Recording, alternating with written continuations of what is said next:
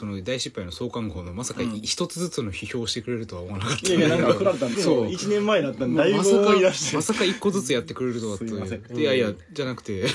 あのいや。そいやなんでそんなこと振るんだと思ってこっちで見てたけど。あのさっきから鬼振りがすごい。菅さんとは菅さん誰ですか？っつって。あの口頭なんか口まあ頭しもみたいな、本当にあのそうね。そうあのあと菅さんについて一言付け加えておくとまあ本当に菅さんのおかげで菅さんの論考を載せたおかげでかなり認知された、あとは、まあ、やっぱり赤いコートの受賞パワーっていう10%ところがあって、はね。10%はすごかったよだからやっぱその受賞と赤いコートは受賞と菅秀美。うん。あとまああのディスコゾンビさんのメンズリブパワー。ががまあこう相乗効果でこう3倍海洋圏と、うんそういう3番かよそのあのまあそういう感じ で確かにまあまあその一番初めで何も元でなく、いきなりやった割にはまあまあその反響を得たかなと、うんうんあの思います、うんでもそういうのをあの今のはその大創刊号のあの感想を松田さんに聞いたんだけど、そういう過程というかあるいはその僕ら以上に多分日常的にその赤井さんと、あの大失敗の面々以上に松田さんの場合は赤井さんと接してますよね日常的に大学院っていう現場で、そういう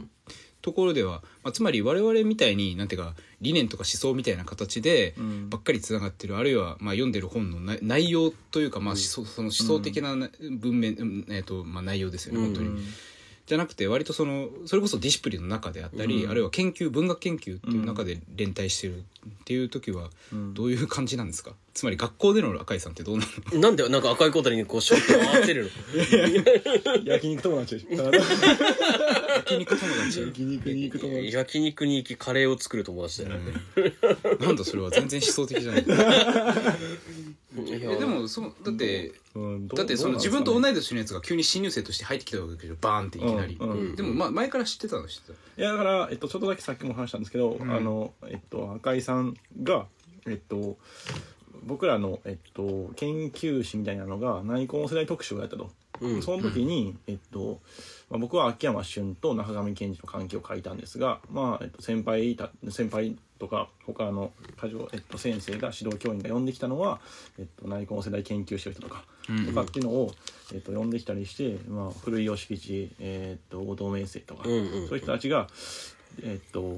に関する論考があって、まあ、その時になぜかその外部でもそのきなんか起用なんですけど売りますってなったら買いますみたいなメールが来てその時に来た人が、まあ、この人なんですよね。それで、まあ、変な人もおるなと。で指導教員から聞いたらそれはなんか秋山俊とかもすごい興味があるやつやと。まああのなんていうか多分知らない人も多いと思うんだけどそ多分今言った企業みたいなのは本当にその研究室の内部でまず作るものでそんなにめちゃくちゃ外に向けて作ってるわけじゃないんですよね、だからその本当に研究者であるとか、まあその大学の関係者の人。ぐらいしか読まない、うん、ものになぜかなんか別に研究者でもないしその当時は別にデビューもしてない。一回のサラリーマンがね。一回のサラリーマンです。急にこう連絡してきて、まあその段階で実はだからまあめ面識じゃないけどもまあ知った認知はされてた、だからまああの僕自身は進学しようと思ってたので、サラリーマン辞めた段階で。だからその時にまあ大学のことを知ろうと思ってまあその雑誌っていうのを購買を、まあ、希望するメールを送ったっていう感じなんだよね、そうそうそう。でまあなんやかんや話していくとやっぱりその文学がある程度やりたいけど、まあ、それにとどまらず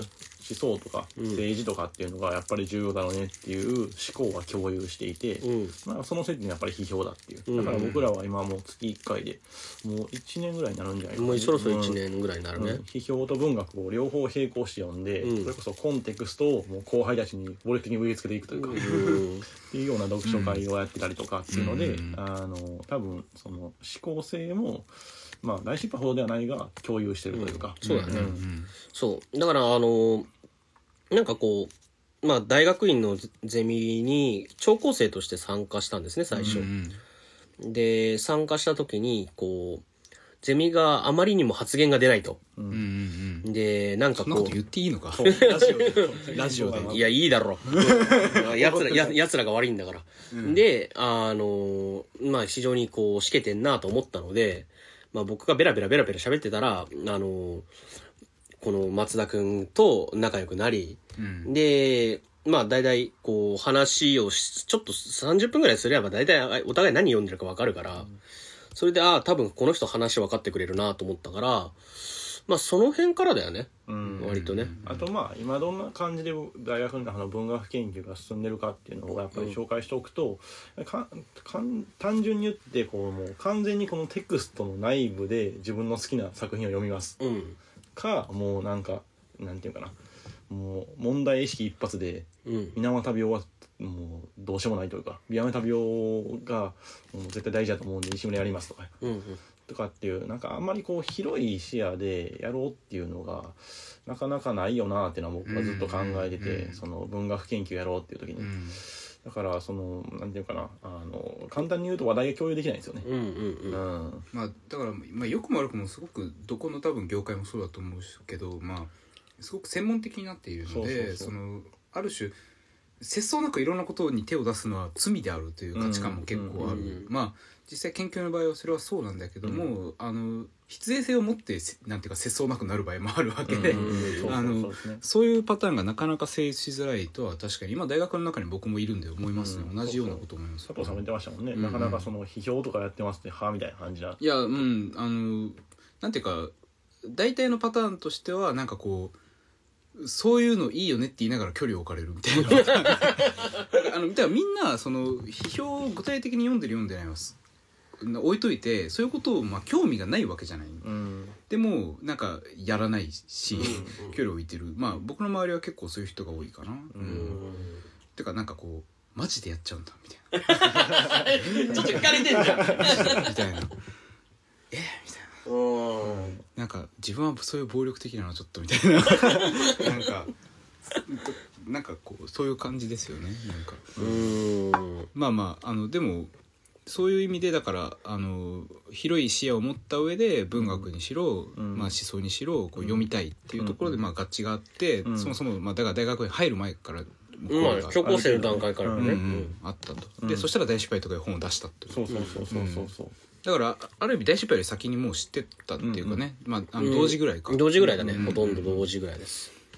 まあ、そしたらまあ本当に赤井さん的には去年の9月10月ぐらい激動のなんかいやだからそうそう。だからじ人生がなんか変わってしまったっていう。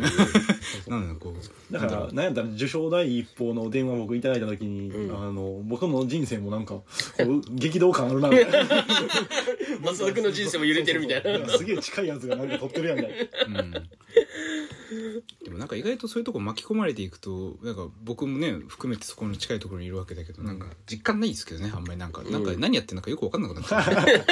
ういやだからこう遠目から見てるとそれこそクリティックできるんだけど、うん。批評できるんだけど、うん。なんかもう自分と巻き込んだものとして起きてるから、うん。なんかもう客観視できない、うんうんうんだからこういう感じでコンセプトは喋れるし、うんこうだっていうことは言えるんだけど、うん。なんか実感とかは全然伴ってきてないんですよね、うんうんうんうん。ぶっちゃけね、うん、そうね。だからまあなんかこう大学院と大失敗と、そのスバルっていうような、ある種商業同人アカデミズみたいな3つの、まあ、領域になんとなくこう、うん。居座っているわけなんだけれども、うん。なんかこそうね。うそう。うん。なんかこう人文系の全ての領域にいる、なぜかね、俺もそんなつもりはなかったんだけど、なんかそういう風になっちゃってはいるんだが、うん。でもなんかこう、批評の歴史とかをこう、振り返ってみると、割とみんなそんなもんなんだよね。よく考えてみると。うん。だから同人誌っていうか、こう、自分で雑誌出したりとか、だから吉本隆明とかだったら思考っていう雑誌を出しているし、あるいは例えばそのなんだろうな、いわゆる批評、近代日本、日本の近代批評の外、一般に言われている、えー小林秀夫とかだったら、うんまあ、あのなんていうのかな、明治大学の教授だったわけだしね。んなんだかんだ言って。で、多くの批評家っていうのはどっかの大学の席を置いてたと。うんで浅田明だったら京大の、まあ、あの、院生だったとういう,、んいうような形で、どっかには足場があって、同人誌を作るのにアカデミズムにいたりとかっていうような形ではあるんだよね。うんという感じで、批評の歴史の話をもうちょっとしたいなという感じなんですけど。あ今から。メモってきたんですが、うん。うんうん。ちょっとじゃあ話します。そう。あの、っていうのはね、あの、ん。この間は批評ってなんで、なんぞや、みたいな話をふわっとやったので、いうん。や僕の話はもういいやと思う、個人的には思ってるので、あそうそうそう、あんまりこうね、あのーこう、身を、身を売るような話はしたくないので、うん。ちょっと批評の、なんか、ざらざっくりとしたおさらいというか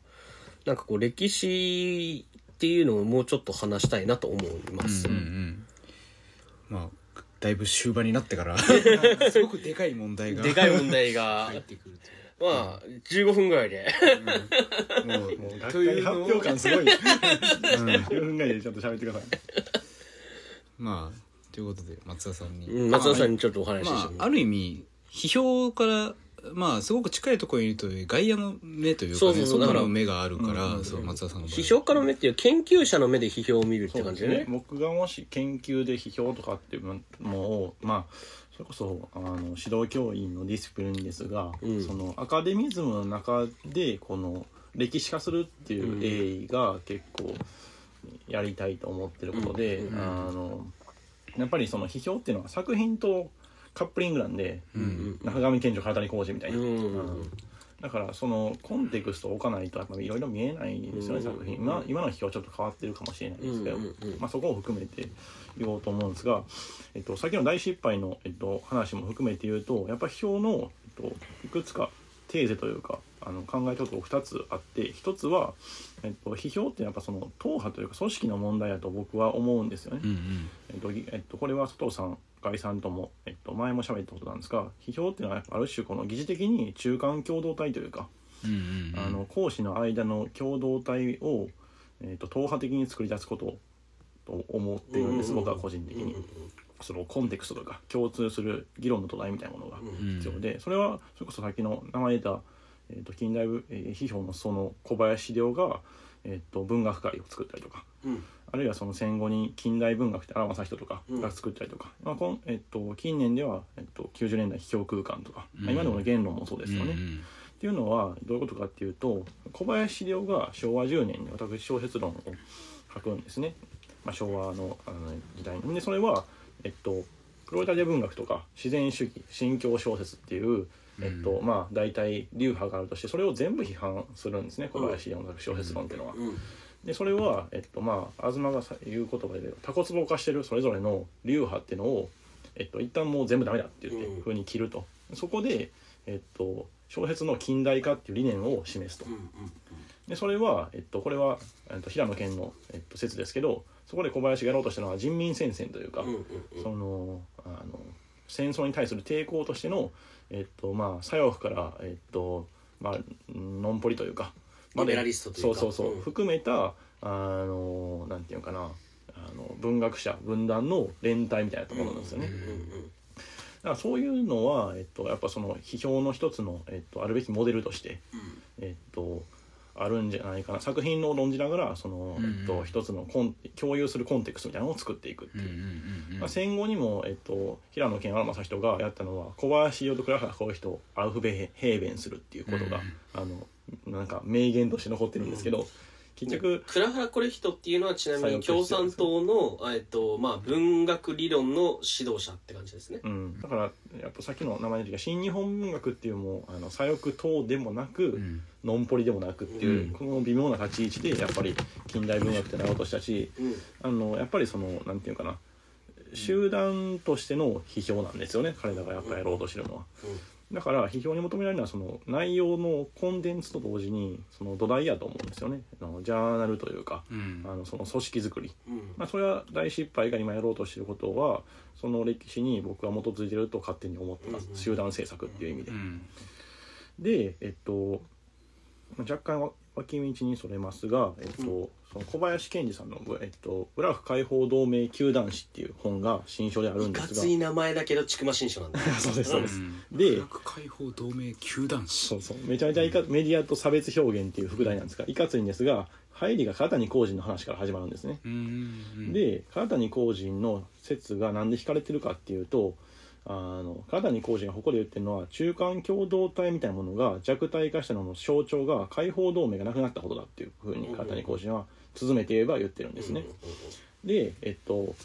僕が最初に紹介した菅さんの、えっと、議論に戻りますが90年代にあの転換問題っていうのを菅さんとかがやったのはある種その解放同盟的なものの代表としてやってるんじゃないかっていうのが僕の結構批評を考える上でのモデルで、うんうっん。ていうのはその表現の自由っていうのがこの無自覚にこうひたすらこう拡大されていくときに、うん。その表現にその括弧をつけないといけないというか、うんうん。表現にこの制約をつけていかないといけないっていう時にあのそれまでは解放同盟とか、うん。そのえっとなんていうかなあの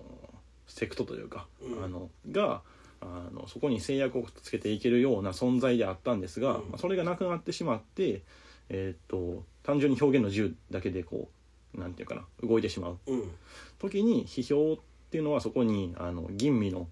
能力をつけていこうとしたい、うん。それはやっぱりそんで運動としてあって、うん。批評空間っていうのはそれを後押ししたりとかあの渡辺直美、えー、と菅秀美っていう人たちがある種連帯しながら、うん。えっとえこうなんていうかな批評活動をしていたっていう。あのそうですね。あの多分いかなり難しいっていうか固有名がいっぱいあって。あそうですね。だまあ一つ一つ説明していくと大変なんだけど、まあ、非常に簡単に言うと要するにそのある種モラルですよね、うん。モラルの問題で、ん。その あのある種まあ当事者を含めた、うん。そのまあかここで言うと本当にブラック解放同盟みたいな、そのそういったせ政治的な、うんまあまあ、特に本当に表現、うん。表現の問題をそのある種糾弾し吟味するようなうんうん。モラルを体現するようなものがなくなったところで、うん。批評っていうのがある種そのそれをモラルという形ではないがそれを糾弾する、うん。まあ、ある種モラリモラルなきモラルというか、うんそのベタなモラルというよりはある種まあ菅さんが超言葉狩り宣言で言ってるような言い方で言うとその表現のまあある種手癖とか、うん。その、うなんていうかな、まあ、クリシェですよね、うん。そそういったもののまあ批判です、うん。つまりそれっていうのは常にこう無紋切り型になってしまう。そうそう紋切り型、う。んうんそうだからその書き手が本当に自分のまさに自由な表現だと思って、うん。あのじこれはまあ極端に言うとこれを自分の考え自分だけの思いつきだと思って書いたものが実はすごくさ差別的な構造と共犯関係になっていたりとか、そことすごくがっつり結手が結ばれてる、まあ、まさにこれが筒井康隆のケースですよね彼らが批判するところの。言語の透明性が信じられてるんですよね。うんそうそうそうだからさんがそれは書いてますけどね。あのうんネットでえっと菅秀美入門かな。そうそうそう、うんだからそのそこにこうある種、まあ、当事者的な目線ではなく、うんなんていうか批評家としてそこにのこのこと出ていって、批判を加える、うんうん。そういうまあ批評のあり方っていうのがまあた立ち上がってきた、まあ、つまり今の松田さんの言い方ですると大法、うん。大法っていうのはまあつまり代わりに補うものとして、現れてきたと。っていうのがやっぱりあの今はそれこそ個人でなんか趣味の話をしてるとどうしてもない視点ですよね。批評っていうのがそれの代歩足りえない。うんゆえんじゃないかなっていう。いや逆に言えば批評の存在意義っていうのが単なるこう作品レビューだったりとかうん。に限らない。うん。ある種さはっきりとした社会性を見るっていうのの理由の一つだよね。うん。うん、だからその言語の透明性っていうところは結構かなりキーキーワードかと、うんだから思いますね。だからそこを信じてるっていうのはまあその差別的な表現をする人にしろ、うん。別に、まあ、自分の趣味というものを語る人にしろ同じで、つまり自分の趣味というものがあり得ると思っているのが、うん実はまあそこに常にまあ媒介というか、うん。そこをこうなんていうかそういう自分だけの密室みたいなものを邪魔しにやってくるものがある種言語とか表現であって、まあ、そこの言語のというその中間的な存在に、まあ、ままさに目を向けるのが批評であると、うんうんうん。まあ、今のはそういう整理だったと。思います。うんすごいクリアな世界そうですね。あと一つはそうですねもう一つテーゼというかあの持ってきたのは批評っていうのはやっぱそのえ知識人前衛というか、知識人前衛と大衆後衛というか、うんうんそのやっぱ知識人大衆図式っていうのがある種その常に働いてるあの鋭意やと思うんですよね。うんだからあのある種啓蒙図式というか。でも例えばその小林亮っていうのはそれこそ菅さんの説ですけど都市の有保者であることによって真理みたいなのを持ってるみたいなうんうんことが、えっと、確か、えっと、菅さんがどの本かはすぐ出てこないんですが「指摘モダニティ」かなとかで多分言ってると思うんですが、あとはその、えっと、原田清輝吉本論争っていうのも、えっとうん。戦後にあるんですが、ん。原田が単純、えっと、結構このなんていうかなあの前衛図式やと簡単に整理すれば、吉本はそれに対して、うん。いや真理を持っての大衆だっていうふうにだから前衛大衆ってすごい縦の両面で、えーそこの知識人と大衆図式っていうのは前提として全然疑われてないんですよね。うんうんあのそこに二分割があるっていうのは結構自明なものとしてあって、うんうん。あるいは原谷公人っていうのはその吉本を受け継いでその知識人の関連性を批判することによってあのスタートしたんですね。意味という病ってそういうことで、うんうん。知識人が先見的に意味っていうのを持ってるっていう。それは嘘だじゃないかっていうそこにこうなんていうかな意味のこの、意味という病の外部に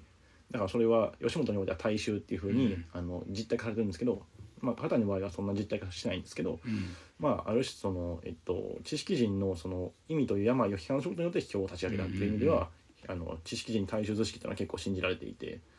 でこれは、えっと、昼も、えっと、若干喋ったんですがやっぱりその80年代にある種そういうのを、えっと、戦略的に解体しようとしたと思うんですね批評っていうのは。うん。っていうのはやっぱあの浅田明うんうん。ですね。浅田明の、えっと、僕が好きなテキストが、えっと、あのゲイの集会で浅田明が、えっと、話してるものがインパクションかなんかで、えっと、上がってるんですがインパクションかかなんかの雑誌に載ってるんですがそういうはどういうテキストかっていうと上にあの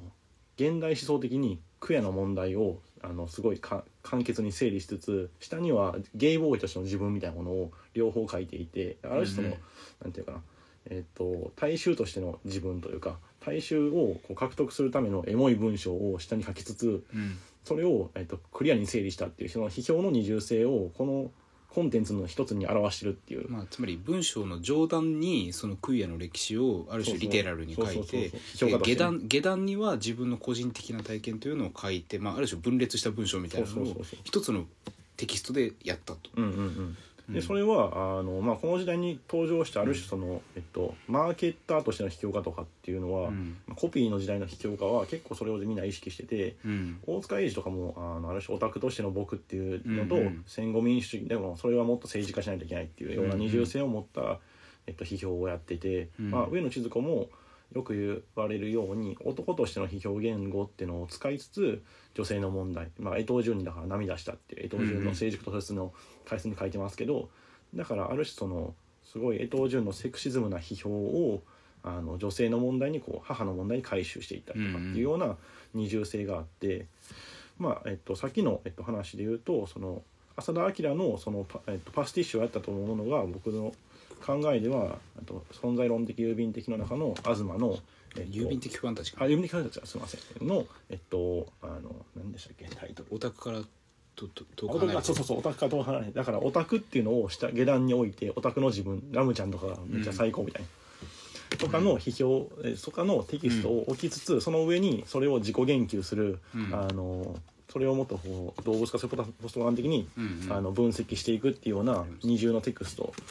がそこにあって、うん。多分それは浅田のパスティッシュだと僕は勝手に思ってるんですが、そこで、えっと、ある種その、えっと、すごい戦略的に批評の二重性っていうのが演じられていたにもかかわらず、うん。今ってさっきのその文章で言うと下しかないような僕は気がしてるんですね。ああうんうんだからコンテクストを明示してあのなんていうかな。自分がその一人でだから、えっと、お昼の話を踏まえて言えばあのオタクから遠く離れてのその遠く離れての分部分がないっていう。ああうん。だから今の整理はだからつまり、えーある種吉本隆明花田、えー論戦論論争の中で、まあ、生じた批評の中のパラダイムとしての、えー、と大衆と知識人っていうものが、まあある種変装された形で今まで続いてるんだけど、うんうん。それがあのあるところで、まあ、公と私というような形にこう変化していって、それの二重性が必要であると要するに。うんうんうんうん、でその評価の中には、でそれがまあある種消失したところになんか今の現代の批評っていうのがあるんじゃないかな、うん。つまりその二重性というのが単純化したと。そうそう。ぼんやりやっぱコンテクストがこう見えにくくなっててあの好きなものをこう単純に論じればいいというか、っていうようなところであのある種その大失敗が啓蒙的にやってるところはそこがいいなっていう。啓蒙的に、まあでもコンテクストをちゃんと明示しようというね、えーまあそういうわけで大きく分けて2つそうですね2つですね、うん。あちょっとだけ補足したかった。はい。忘れ忘れた、えっと、そのさっきの解放同盟の話が何で重要かっていうと解放同盟の球団闘争で何が重要かってこの人が言ってる、えっと、この人会議のトップですけど結局それってメディアの問題って言ってるんですよね、うん。抗議の問題っていうのはメディアの問題で、うん。メディアっていうのは結局透明にあの表彰してると思いながらあの差別をしてると、うん。だから踏まれた人の痛みは、えっと、踏んだやつには分かんないって言葉があるんですけど、うん。だから、えっと、踏んだやつはすごい自覚してないと、うん。だから踏んだやつを自覚させるためにはそのあの糾弾しないといけないんですけど、糾弾っていうのはその踏んだやつがあの単純に悪いだけじゃなくてその踏んだやつをこう透明に表彰してると思ってるメディアがダメだっていうふうに言ってて、うんうんだからテレビとかあのえっとまあこれもよしあしあるんですが新聞社とかにあの抗議するんですよね、うん。それは結局さっきの話でいうところの言語の透明性の問題うんうんうん。うんと、あの対応してるんではないかなっていうふうに思います。うんうんああそうかそれもあったな、えーそう。そうだから結局そうすると集団政策であるという点。うん。であるいは、まあ、でまあもう一つその言語の不と不透明さ、うん。うん。うんうんまあ、今の今のに対して言うと、ん。まあつまりまあ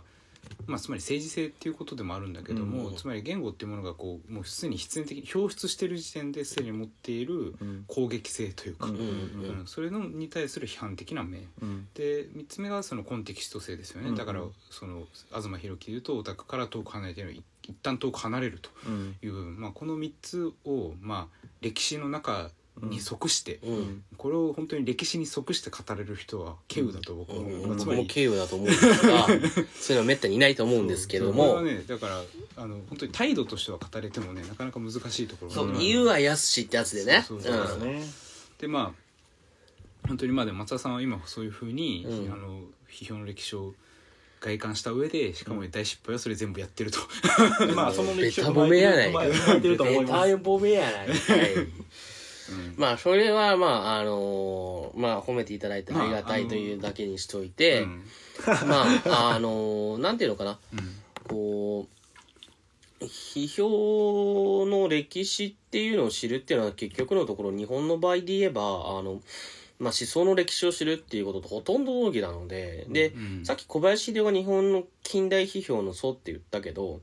まああの例えば夏目漱石にしたって文明論みたいなものがあるわけで、うんまあ言ってみればその日本近代っていう磁場から少なくとも我々はの社会っていうのは逃れられないところがやはりあると。うんうんでそういった問題系の中でまあ言ってみればこう100年200年と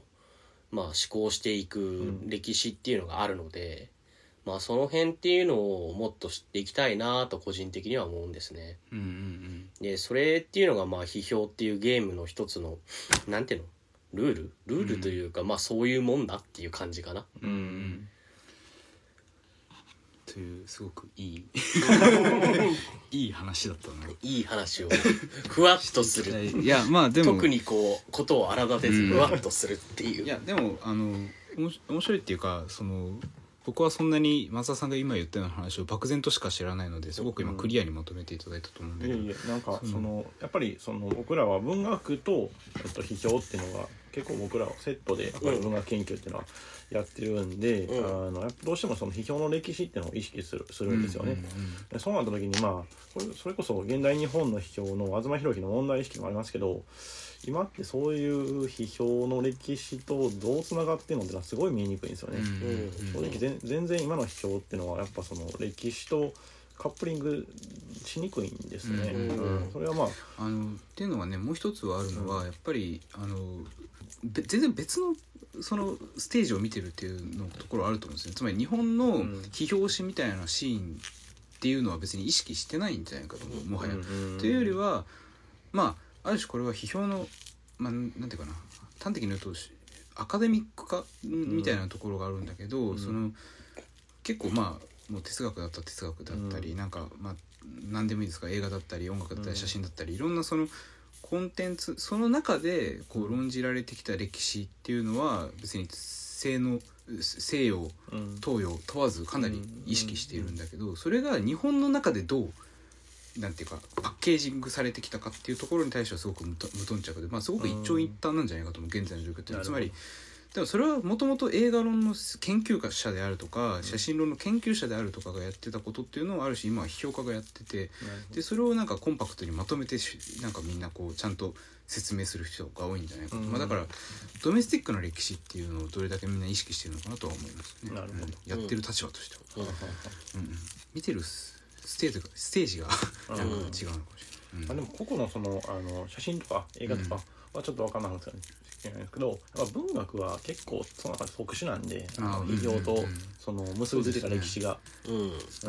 ん。逆に言えば文学研究やる場合に批評知らないっていうのは俺的には論外的なあれだと思ってるんで。でも赤井さんがこの1年で感じたのは文学研究全然意識しないらしいよ。うんうん簡単に言うと。うん。あのー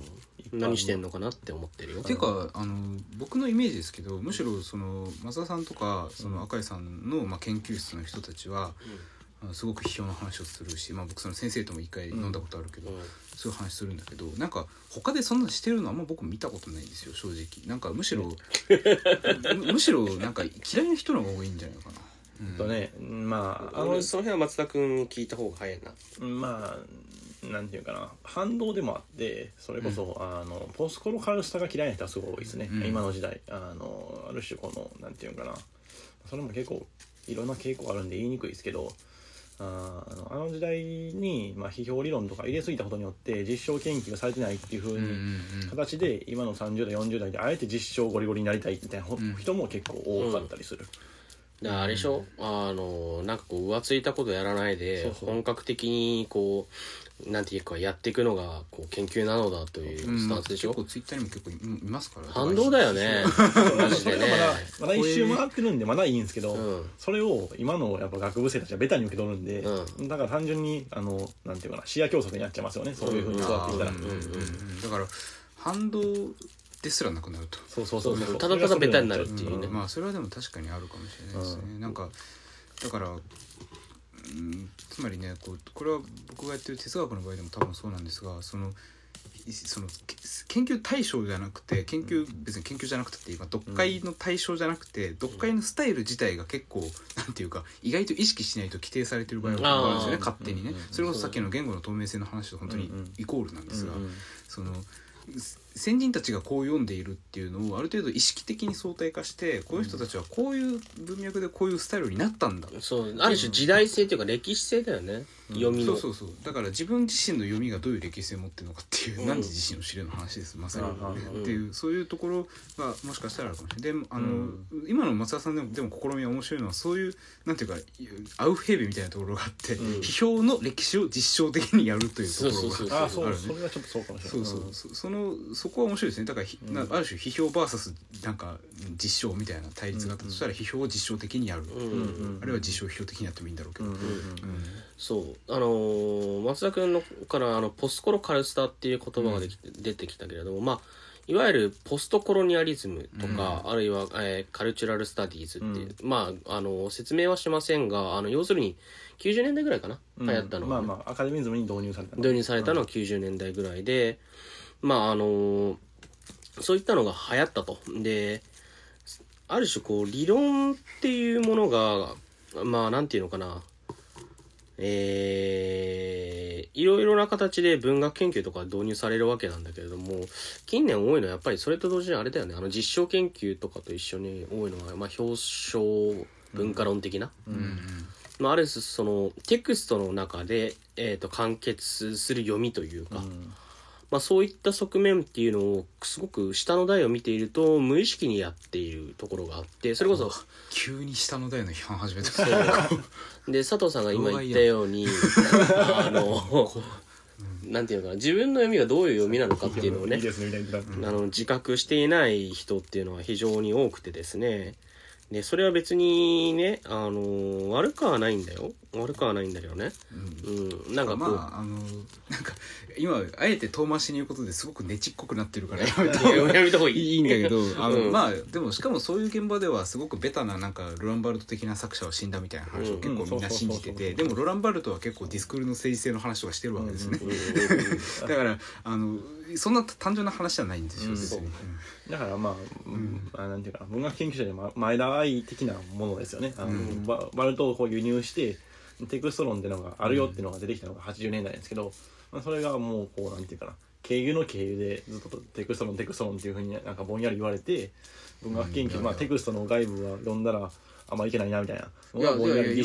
の僕の僕まあ学部の時は結構その文学研究の、うん。まあ、サークルみたいなもんですけど、うんうんただそうするとそこでまあ国文学研究の人とかも喋るわけですね、うん。まあ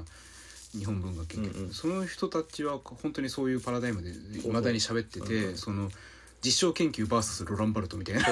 謎の謎の戦いででなんかでしかもなんかしかもそれは実際にはもっと複雑な対立もし対立があるとしたら、うん。あのた複雑な対立なんだけど、結構簡単な主観対客観みたいな話になってて、うん。うん。主観的な読みは良くないので客観的に行こうみたいな、あるいは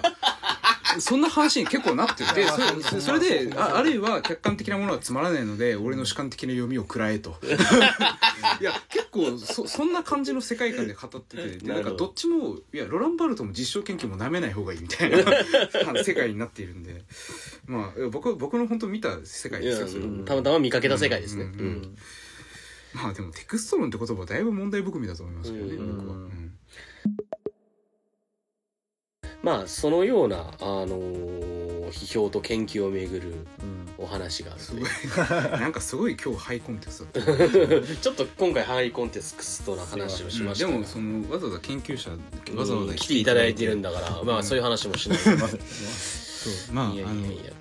次回以降は反動でバカな話しかしない。まあお散歩をするとね散歩をおして。散歩。まあ次どこ行くか知らないうん知らないですけど。ああれだね。次回どこ行ってほしいかとかね。あそうそう。あのなんかあのね割とこの3回分はねなんかこう導入的にかなりもうかっちり作り込んだような気がするんだけど。そうそうそう。あのあるんです。コーナーというものがあって、うん。まあ、あの今のところほぼコーナーどんなコーナーをやるかとかは未定なんですけど、まあ、とりあえずなんかどっかの場所を巡る、まあ町か建築物を、に行ってそこを見てそこでしゃそこの近くで喋るっていうことはまあ絶対やるので、やりたいなと。なのでおすすめの場所とかを教えていただけるとありがたいんですが我々は基本関西圏しか動けません。あのね、うん、別に関西っていうのにアイデンティティ持ってるわけじゃなくてたまたまこっちにいるだけなんだけどあとお金がないという。単純にお金がないので京都大阪神戸のうん。3地域のどこかにしてください。そう本当に。申し訳ない。あのだから大失敗のレイディオアクティビティ遠征用クラウドファンディングとかをやあって。ーやって。どう進んでねでもお金出してもらいたい。ね行って帰ってくるだけだったらまあ2万ぐらいはいねくれれば。くれれば動ければね、下手したらお土産みたいなのをこそうそうそう。うあのあれで景品としてあのふるさと納税的な大失敗納税みたいな。大失敗納税的なやつ。あのまあそういうわけでそういうどっか行ってほしい場所。まああのまあ行けなかったら行けなかったなんで別にとりあえず何でも面白い場所を教えてくれたらそれでうん勝手に行きます。はい、な？なのでまあ、えっと、行ってほしい場所を、えー我々のツイッターアカウントに、うん。えっとリプライでも何でも飛ばしていただければ嬉しいです。はい。という感じですかね、あとコーナー。コーナーも書いてある次回以降のコーナー未定っていうのはえだからない未定なんです。あ 別にリクエストじゃないんですそうそうそう。あそうあのなんかやってほしいコーナーがあったらでも教えてくれたらああのそうですね。そうそうあの大失敗の今さっきあの赤井さんが言った通りアカウントになんかやってほしいコーナーとか。ダイレクトメールとかまああのあとメメールアドレスも公開してるからね、うん。それがあります。でちなみにこん今回の収録は多分公開がおそらくまあ年末であろうと,、うん。というわけで次は一年明け。年明けに更新できるのか。わからない。わからない。わからないけれども、まあ、ともかく少なくとも2020年だということは確かなので皆さん、えー良いお年をまた来年お会いしましょう、はい。ありがとうございました、はいありがとうございました